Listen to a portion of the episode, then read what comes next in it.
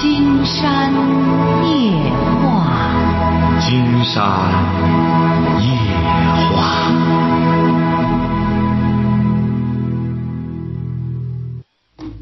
晚上好，听众朋友，我是您的朋友金山，很高兴和朋友们相会在午夜。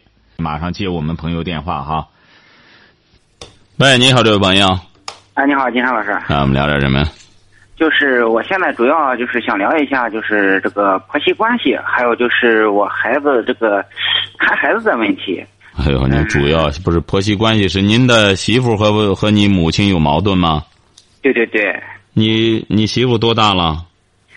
我媳妇儿二十七岁。啊，刚你们结婚不久。我们结婚两年多了。啊，怎么着了？孩子现在十个月。啊。嗯，现在主要问题就是怎么着呢？我发现，从我媳妇儿生孩子当天开始吧，这个性情变化特别大，然后感觉和以前呢，就是有点判若两人的那种感觉。然后期间就是从生孩子到养月子这一段时间吧，反正和我和我母亲吧，这个发生过几次这种比较激烈的冲突。嗯，但是说了也巧了，就是这个冲突呢，每次发生的时候呢，都是我丈母娘那边来看过看过他呀，或者怎么着呀。呃，只要是来过人或者怎么着的，他就会有这种情绪的波动非常大，然后就会和我妈发生一些这种比较激烈的冲突。嗯，就是从孩子。三十八天嘛，三十八天，他他我媳妇儿带着孩子回娘家，回娘家带了一周之后回来，我就发现这个孩子啊，吃奶啊有点这种憋气啊，还有就是呼吸困难那种感觉，然后带他去医院看了一下，说确诊是这个肺炎。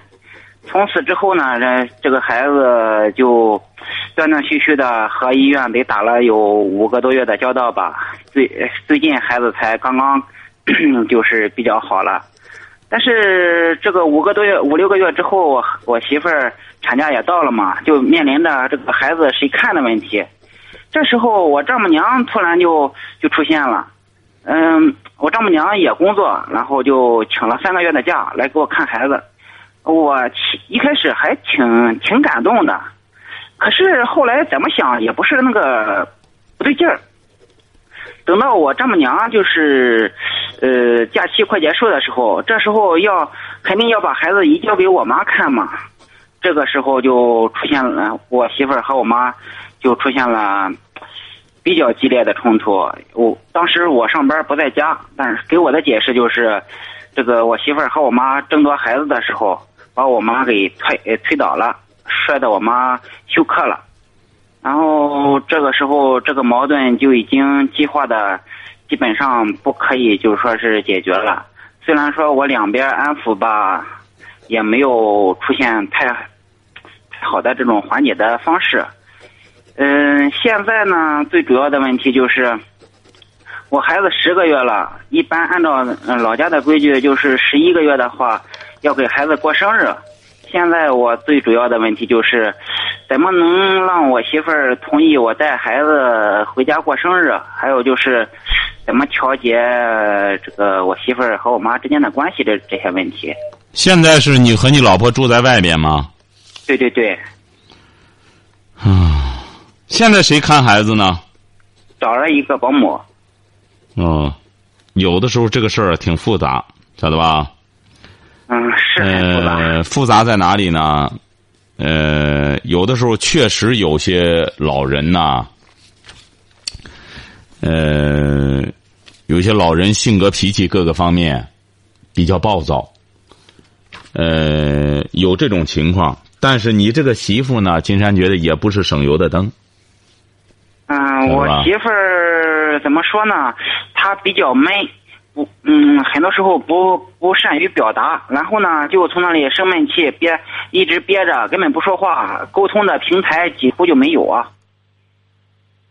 金山觉得这样，嗯嗯，呃，既然是你老婆和你妈不对路的话，捏合也捏合不到一块儿，嗯，晓得吧？既然这样的话呢，你的言外之意好像你那个丈母娘也在挑事儿。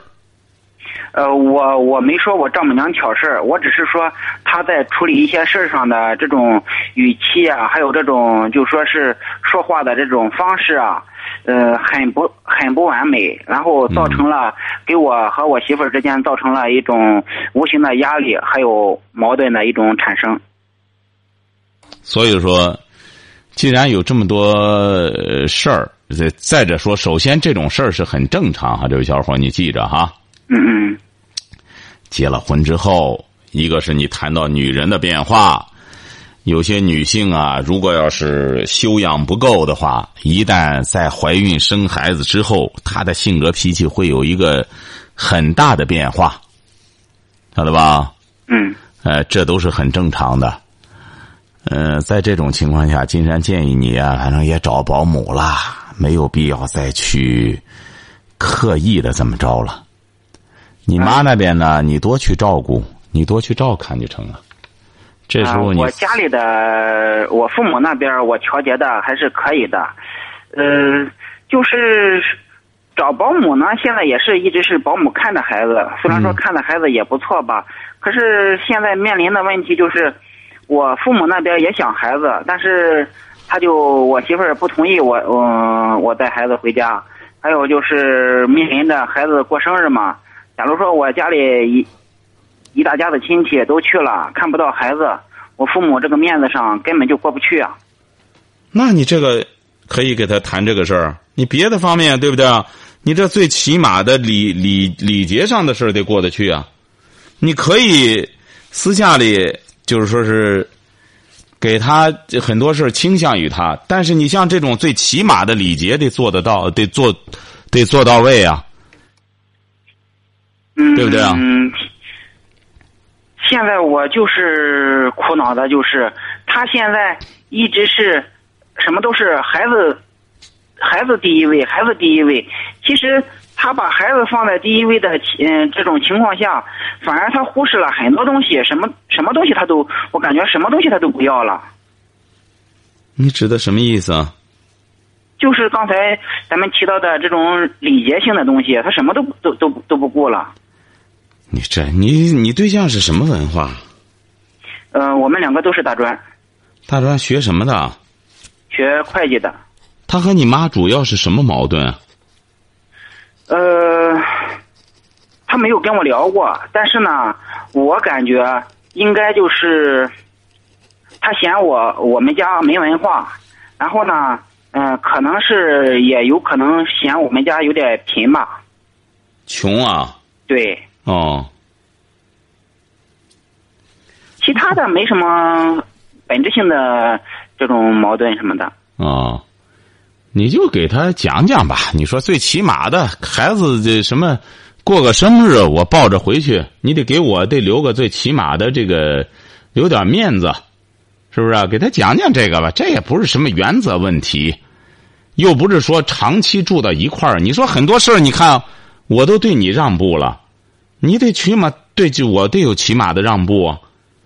你对我的一些这种，你包括对我父母的这种什么，你觉得不能在一块儿过，咱在外面过，我都包容你了，你也得应该包容包容我呀。这起码的相互的一种礼让，他能接受吧？嗯，我感觉可能性也就参半吧，为什么不行？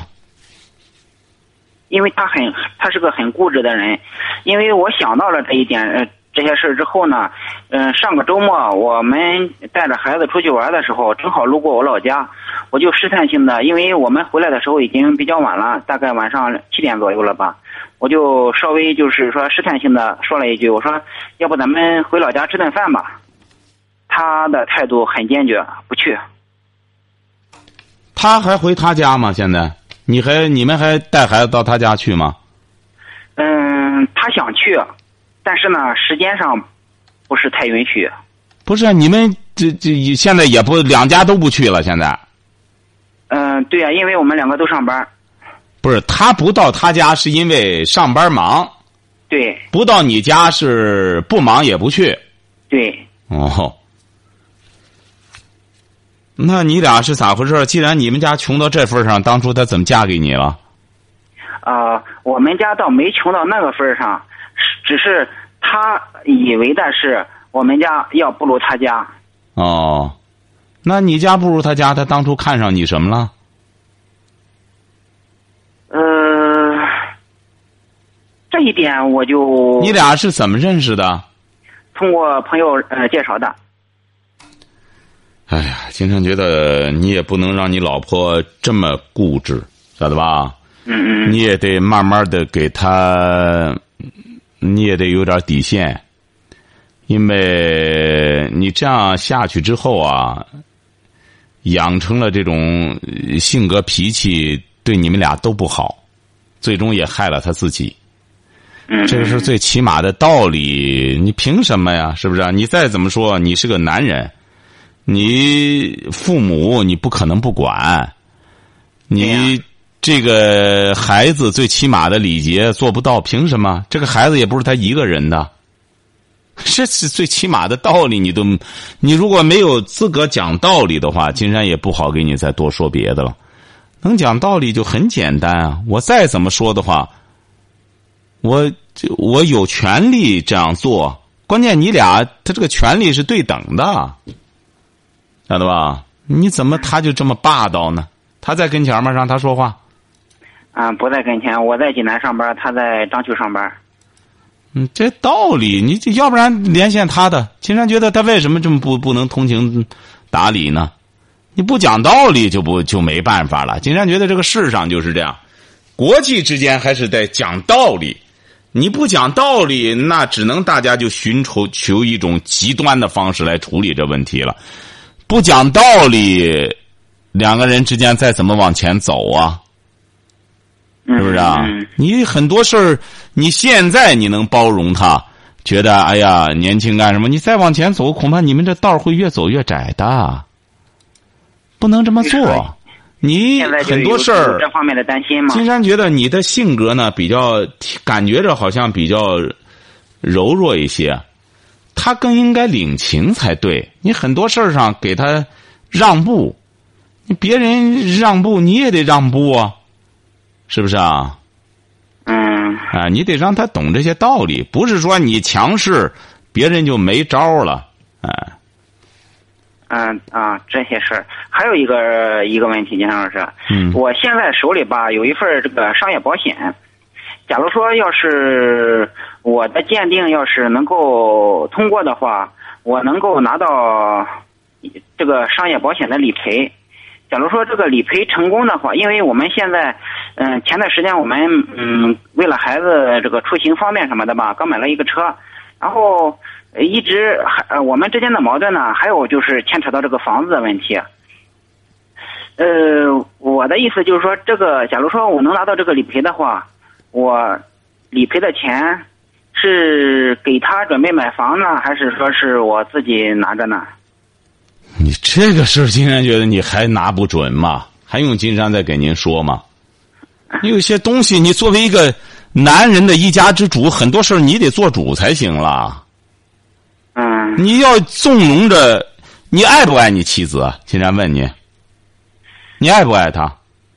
爱不爱我不敢说，但是我我现在把他当成我家里的人。不是，那你首先爱不爱她？啊那你把他当成亲人，是不是啊？对，那当成亲人就不要纵容他。很简单，你一个男人，你想回避这种责任，那最终你这个家恐怕得得房倒屋塌，晓得吧？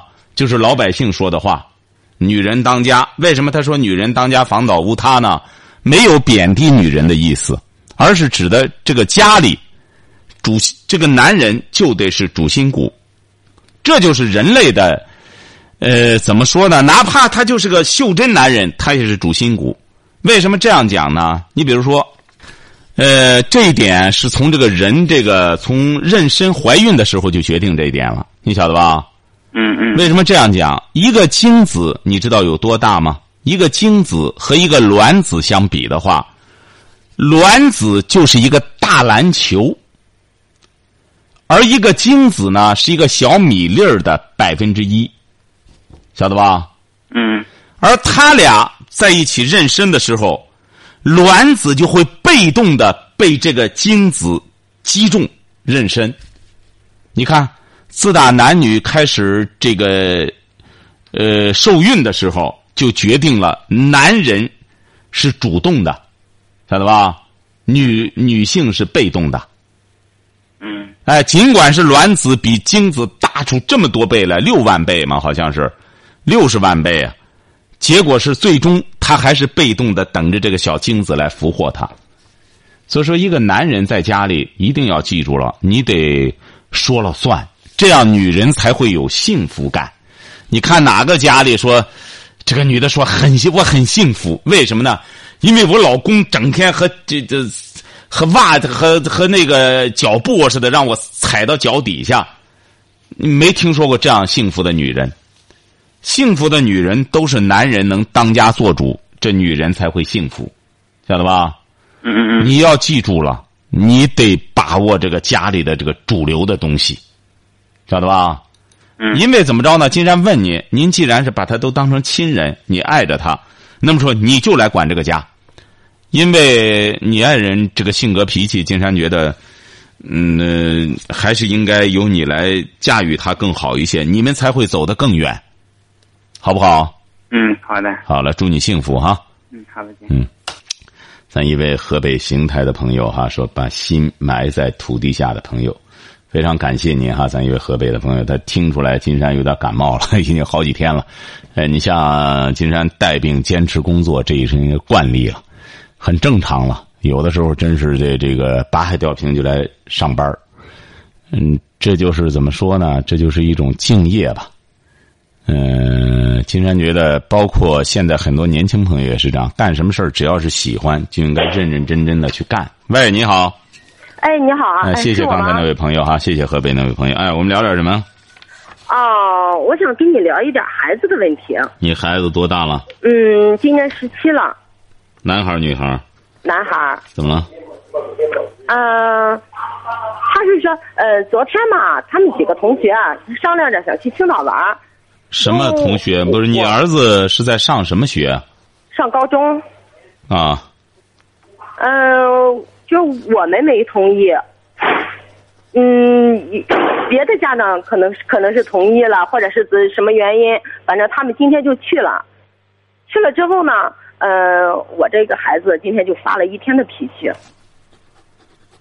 嗯嗯，就是我我我我是我是心里挺挺嗯挺挺不是滋味儿的。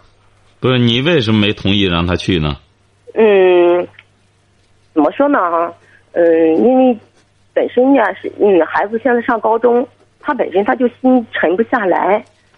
嗯，再一个呢，和他一块儿去的那几个同学都是初中同学，他们都没有上高中，他们可以有时间去玩儿。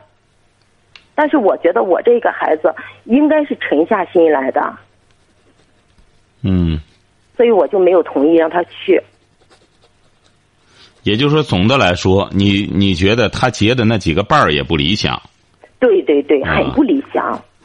既然觉得你做对了，这有什么不？这有什么呢？金山不是讲过吗？忍痛割爱，痛苦的是父母。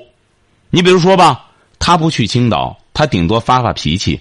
但当你看到他不痛快的时候，由于你的决定不痛快的时候，实际上你是很难受的，对，是你甚至比他都难受。是的，有些孩子不懂这个道理，所以说你这个东西得告诉他。你实际上这个时候父母给孩子建规矩、建什么的，金山反复讲这个问题，就让很多家庭就觉得，哎，我要建建规，你建不起来的。给孩子建规矩，痛苦的是父母。你不让他干一些不好的事情，那么孩子就想干，你不让他干，你阻止他。他不高兴，他仅仅是发发脾气，而你当看到他那种由于你的决定不痛快，你比他要痛苦的。嗯，所以说，忍痛割爱就得这样。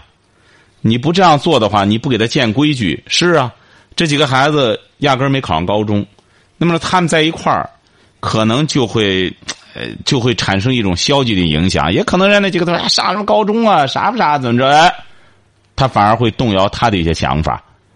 就得这样，人得择友，人这个择友相择友相处，这是很正常的，就得这样。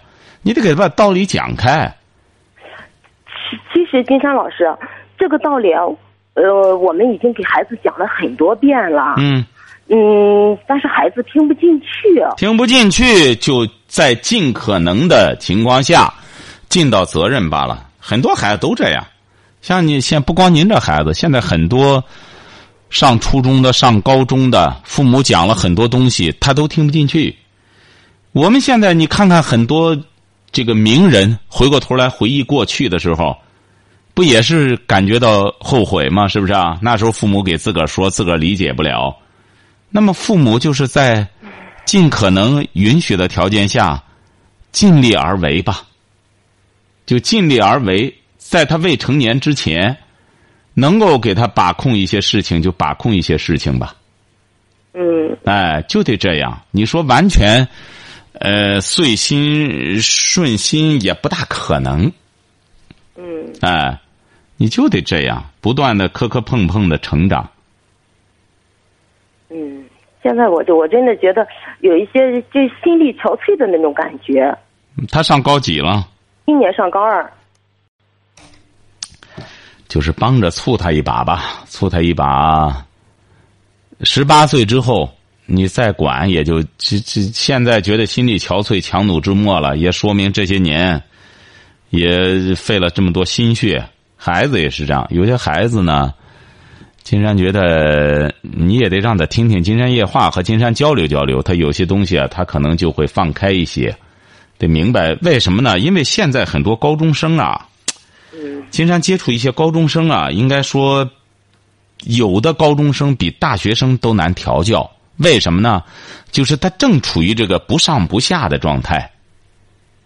因为大学生吧，一旦到大学之后，他就明白将来他就面临着就业了，以小卖小没资格了。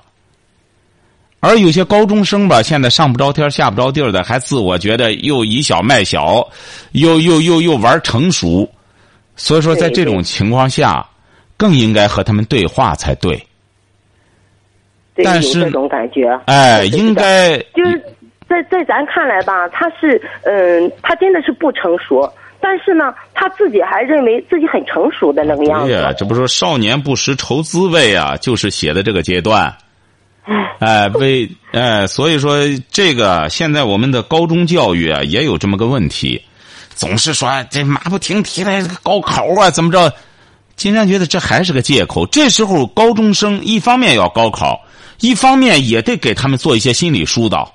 嗯。哎，你必须得这样做这项工作。他为他们为什么要上高中？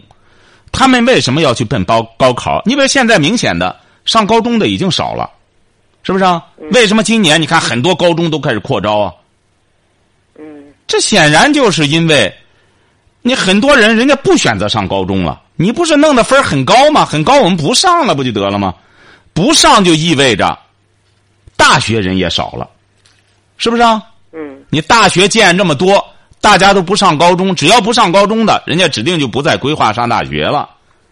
嗯。那么你只有就是在降分让很多人都上高中。上高中之后，意味着又一大部分人又可以送入大学。但是你这样上的目的是什么呢？你不能说光为了因为建了些大学没人来我们就建，你将来毕业又失业又是个问题，是不是啊？嗯。他们为什么要读高中？为什么要接受高等教育？那么金山夜话总在做这项工作，那么高中是不是也在做这项工作？很多人又开始纠结了。大家还是因为很多家长啊，他就纠结在我们上这个名校还是上什么？他压根不知道我为什么要上这个学。对对对，对不对？你在西方人，他和和国内不同的教育就是，人家是很明确的。人家为什么要选择要读大学？为什么很多人，呃，读了初中之后，然后上技能教育，不选择读大学了？我读大学究竟能获？我们现在总觉得读了大学就厉害，读了硕士更厉害，读了博士更更更厉害，整天以还是大者为尊的那种理念，在贯穿到一种教教育中来。这是很不科学的，嗯，哎，所以说这些问题不解决，不能怪中学生啊。很多学生他是不了解的，老师都以其昏昏，怎么能够使学生招招呢？那老师他他家境要考大学考多少分他高他考这个分干嘛呢？嗯一方面媒体又在介绍高分低能啊，那个清华的毕业之后卖肉去了。你说一个卖肉的，他就会影响所有的大学生的一种情绪，怎么来化解这个卖肉的？没有人化解。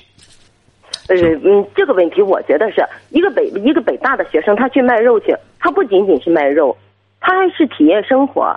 你像你你像这这个没有上过大学的，他要去卖肉去，他就单纯的只是一个卖肉的，不不不不不。现在不不不，金金山觉得是这样的哈，我们现在本身这样报这个新闻就不对，晓得吧？这本身就是一种职业歧视，是不是啊？卖肉的大学生就不能卖肉了吗？你本身就是一种职业歧视，这个新闻当中就存在着问题。当然，这种深度的东西呢，那也只有在金山夜话里来消化。你包括今天金山昨天参加的前天参加个活动，还说呢，还还有些，呃，在在一个购车季上，金山还有些，呃，到场的一些呃听众交流说，你买实际上你现在这个人真干成一个事儿，现在大家都讲这个呃智商，呃这个都讲这个智商，胆商了，开始讲胆商了，说得有胆量。你没有胆量，你有知识，你到社会上去实践的时候，你也，你也恐怕就很难实施。很多事儿你学是一个方面，做又是一个方面。嗯嗯，金金山老师，嗯嗯、还有一个问题哈，就是我今天晚上听孩子和和他同学联系，打电话联系，说明天想一块儿再去青岛。那你说说说，你孩子，这不是你孩子关键学习怎么样？嗯，他现在学习怎么样？在班里能到多少名？嗯？不是很好，不是很理想。多少名？嗯嗯 嗯，真不好意思。那要是不不理想的话，你可以用这个东西来和他进行交涉。他玩电脑吧，关键玩游戏吧。玩，玩游戏啊？他从多大开始玩游戏的？嗯，上初中才开始玩的吧？上初中。嗯，上初中开始玩。哎呀，金山觉得你要实在拗不过他来呀、也别在那拗了。你要是，你要是他听你的还可以，他要不听，金山给您出这主意有什么意义呢？你别再再愣背着他，你别他要懂这个道理，知道做父母的是为他好，尽管自个儿有点不痛快，也就接受了。他要愣是这样拗着，而且也玩游戏也干什么的话，你让他在家里干嘛呢？他在家里干嘛呢？他在家里不同样是玩游戏吗？他要是放了假这一这这一段时间这几天了，他就沉不下心去学习去，学什么？他沉不下心去学习。是啊，他学不下来。金山觉得是这样，你呀、嗯，呃，要是他结交的同学，他和哪个同学？是高中同学还是什么？初中的同学要是和高中的就好了，他这个那个学校很好的，他考的那个学校。那问题是你这样，你他能听你的吧？你就明确告诉他就成了，这就是家规，各有各的家规啊。你这时候去不行，因为你学习成绩太差。你要学习成绩上来了，同时呢，呃，最好和你的同班同学或者干什么的，大家这个结伴而行，因为你这样还可以相互的促进，就明确给他讲清楚了，这是家里的规矩，不能改变。国有国法，家有家规啊，这有什么好讨价还价的？父母现在供你吃、供你喝、供你学，就你同样相应的得接受一些家里给你建立的规矩，在家里劳动，在家里帮帮父母，呃，得给他建规矩啊！你不建规矩不行。嗯，行，金尚老师，再问你一个问题哈，嗯孩子这是高一这一年，反正是挺挺挺磕磕绊绊的，就这么过来了。他在这一年当中，嗯，涉及到了早恋的问题。嗯，哎，你这个孩子，这就是，哎，这都不算什么问题。你不要老觉得这个孩子啊，你这孩子有什么特长吗？有，什么特长？嗯，书法，书法。嗯金山觉得是这样：如果是孩子有什么特长或者有什么想法的话，他要自己有比较成熟的想法，父母也不要对他过多的干预。有的时候，这个人的发展啊，你要完全按照你比如他，如果要是这个这个这个，他这个想法足以可以爆发了，你压抑他也不好。因为有些孩子吧，因为他自身行为能力比较差。父母呢，帮着他把握一下。如果这个孩子自身就是坚决不接受这种把控了，而且他已经十七岁了，金山也不太赞成你这种这种过多的。你看，他也早恋了，也玩游戏，呃，他基本上就是一种从众、随大流的状态。你玩游戏允许他，恋爱他也恋了，你愣不让他去青岛，你这何必呢？可是去青岛就得注意安全，人这么多，你这个这是个问题。今天去青岛啊，因为都是同龄人出去干什么？但是要注意安全。嗯。嗯。你这些问题都是很正常的，这个年龄段的孩子都都面临这个问题。还有还还有还有一个问题，金山老师，嗯。我在我我在孩子的那个好像是球球空间里吧，嗯嗯，看到了一段那种嗯那种那种不是太好的那种那个那个那个那个那个图片。哎，这不很正常吗？就黄色图片呀。这这孩子十七了，你想想他，哎，你因为你都让他这个东西啊，都都是很难避免的。他在十八岁都成年了，在这之前你管束他挺严吗？是的。你管束他挺严，怎么？是挺严的。那你管他挺严，怎么游戏也玩儿？这这个呃，球球也上？你这这你这个东西一撒开，你全都撒开了。嗯，以前的时候啊，玩游戏都是有有时间限制的。哎呀，时间限制你记住了哈，这个游戏时间限制是最不科学的。他只要玩上一个小时，剩下来的两个小时他是在想游戏，他不会想学习的。这个游戏为什么金山说他是精神鸦片呢？就好像这个人，他抽大麻，你给他说我是有有有有数量限制的。嗯，你有数量限制，他一旦上瘾之后，你是限制不住的。嗯嗯。哎，所以说金山就比较极端的告诉很多听众朋友，记住了自己的孩子，其小学就一定不要让他上网玩游戏。嗯。这个东西一旦玩上瘾之后，你很难把他去摆脱。嗯。这那时候就是他初中的时候吧，确实管教的管的是挺严的。嗯。上网玩游戏也好，是干嘛也好，都有时间限制。那不行，你这个事儿是你你这个事儿的一个放放放纵。所以说，在这儿，金山也给很多朋友提醒说过，就说这个游戏很简单，就是在十八岁之前不要让孩子玩，不玩有什么？十八岁之后，你记住了，他不会上瘾了，因为十八岁之前他一直努力学习，使自己的精神生活很丰富，大脑里已经装了，已经大脑是一种正常的、正常的一种程序。因为这个游戏最大的害处是它破坏的，是大脑的一种架构空间。只要玩呃，只要玩游戏上瘾的人，金山接触了一下这些同学，有一个共同的特点，一个是他不善于面对面的说话，啊，一个是他思考问题的方式不对，因为电脑也是个脑子，你别忘了，他设计的那个游戏。他就是让人上瘾的，因为你要记住，他是靠这个挣钱的。你不上瘾，谁会玩他的游戏啊？嗯。所以说，它是一种精神鸦片。如果孩子很小的时候倒腾这个东西之后，他的整个思维方式全都是他整个大脑的一种呃肩架结构都被游戏格式化了，晓得吧？嗯嗯。所以说是很危险的。嗯嗯，对对对。所以说，金山建议你啊，要是让孩子干什么的话，首先在这个游戏上干什么，让他集中精力奔高考。嗯，对呀。现在我就是着急这个这个事儿。你也孩着急，你也甭。高高高中，咱说上了一个很很好的一个高中，我我我真的觉得他要是要是说在这儿放弃的话，我就我觉得太可惜了，太心疼了。你记住了哈，他这个高中是自个儿考上的吗？嗯，对，啊，嗯是，自个儿考上的不是拿钱的吗？不是不是，那也就意味着他考上高中之后开始放开始放松学习了。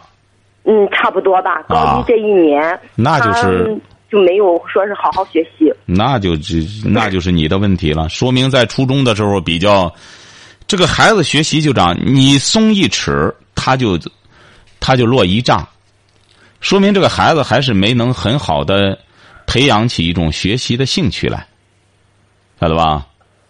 嗯呃，再者说了也没问题的，金山觉得没必要在这上面纠结。孩子呢，呃，在这个时候更多的是培养他一种健全的人格，该承担的责任让他承担。你比如说吧，嗯既然是他坚持去青岛，那么坚持去青岛可以待几天。那么你回来之后，我们你上学这段时间，家里人整天干什么？你在这期间应该承担的家务各个方面都要给他安排，嗯。晓得吧？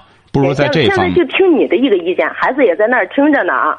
我我我我跟孩子说了，如果金山老师同意你去呢，嗯，咱就可以呃去；如果金山老师不同意呢，咱就不能去。那你这时候讲这个，你为什么一开始不讲呢？啊，你看，你为什么一开始不讲呢？那，你这不是在开玩笑吗？拿着孩子的，金山觉得本来挺好的个孩子，初中自个儿考上了，那么现在本来你坚持的这底线也是对的，你拿着这个能拿这个开玩笑吗？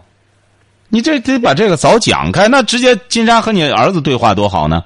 干嘛我们耽误这功夫？嗯你你还是不能严肃的对待这个事儿我跟他说了，想让孩子和您一块儿也一一起交流，但孩子不同意，所以我就让他在那儿听着呢。那听着，金山说白了，就就不是很赞成。为什么呢？这位同学，你听着，一个是，你选择不是说瞧不起，不是说没有没有小瞧您的初中同学的意思，晓得吧？没有这个意思，而是希望你呢，因为你对你来说是人生的最关键的一年了，人生的你就这一年，因为高一学一年，高二再学一年，高三就是复习了。你这样是很可惜的。你择友很重要，自古以来讲究一个交友。你这个交友呢，如果要是你就是开始说白了往低下交，自个儿是很轻松的。